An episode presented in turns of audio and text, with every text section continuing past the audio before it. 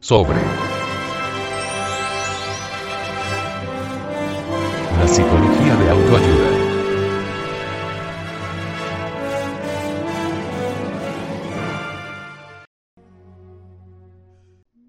La vida como un gimnasio psicológico.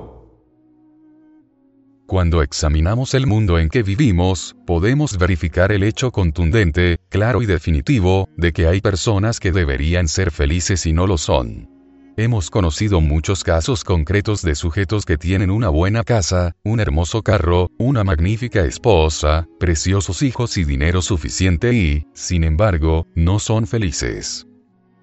En cambio, hemos podido corroborar el caso de individuos que están menesterosos, posiblemente humildes trabajadores de pico y pala, que ni gozan de una hermosa mansión, ni tienen más dinero que el que se necesita para el diario sustento, ni usan precioso automóvil último modelo y, sin embargo, son felices en sus hogares, con sus hijos, pobres pero limpios, aseados, y sus esposas hacendosas y sinceras.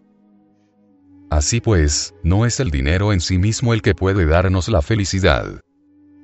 Todo depende de la forma en que uno sepa combinar los estados conscientivos con los sucesos o las circunstancias de la vida práctica.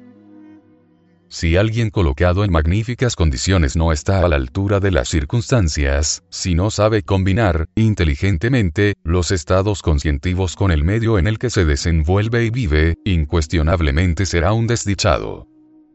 Empero otro, que aunque esté en circunstancias difíciles sí sabe combinar los hechos de su vida práctica con los estados de conciencia, logra bienestar, prosperidad, felicidad, etc. Así pues, que se hace urgente comprender la necesidad de aprender a vivir sabiamente. Si queremos un cambio definitivo de las circunstancias de la vida, se hace necesario que tal cambio se verifique primero dentro de nosotros mismos. Si internamente no modificamos nada, externamente la vida continuará con sus dificultades. Ante todo es necesario hacernos dueños de sí mismos. Mientras uno no sepa gobernarse a sí mismo, tampoco podrá gobernar las circunstancias difíciles de la existencia. Cuando contemplamos los diversos acontecimientos de la vida, cuando vemos este orden de cosas, podemos evidenciar que las gentes son verdaderas máquinas que no saben vivir. Si alguien les insulta, reaccionan furiosas. Si alguien les saluda, sonríen dichosas.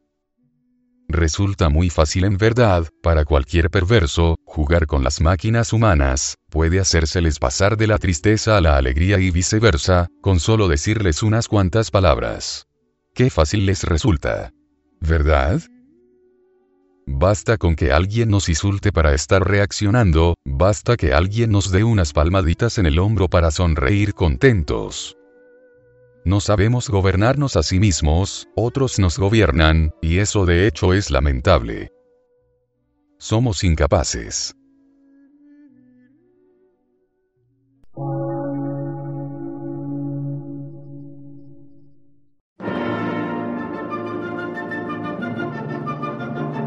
Emisora, gnóstica, transmundial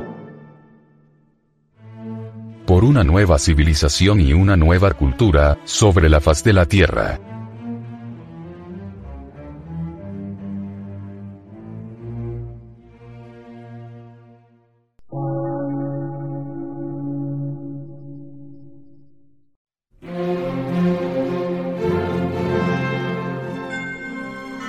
Medio de radiodifusión científico, artístico, místico y filosófico, de la Asociación Colombiana de Centros de Estudios Gnósticos, Antropológicos, Psicológicos y Culturales. A.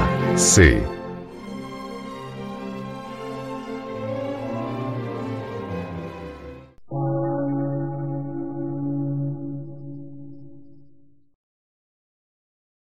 Lectura en movimiento. Difusión sin fronteras.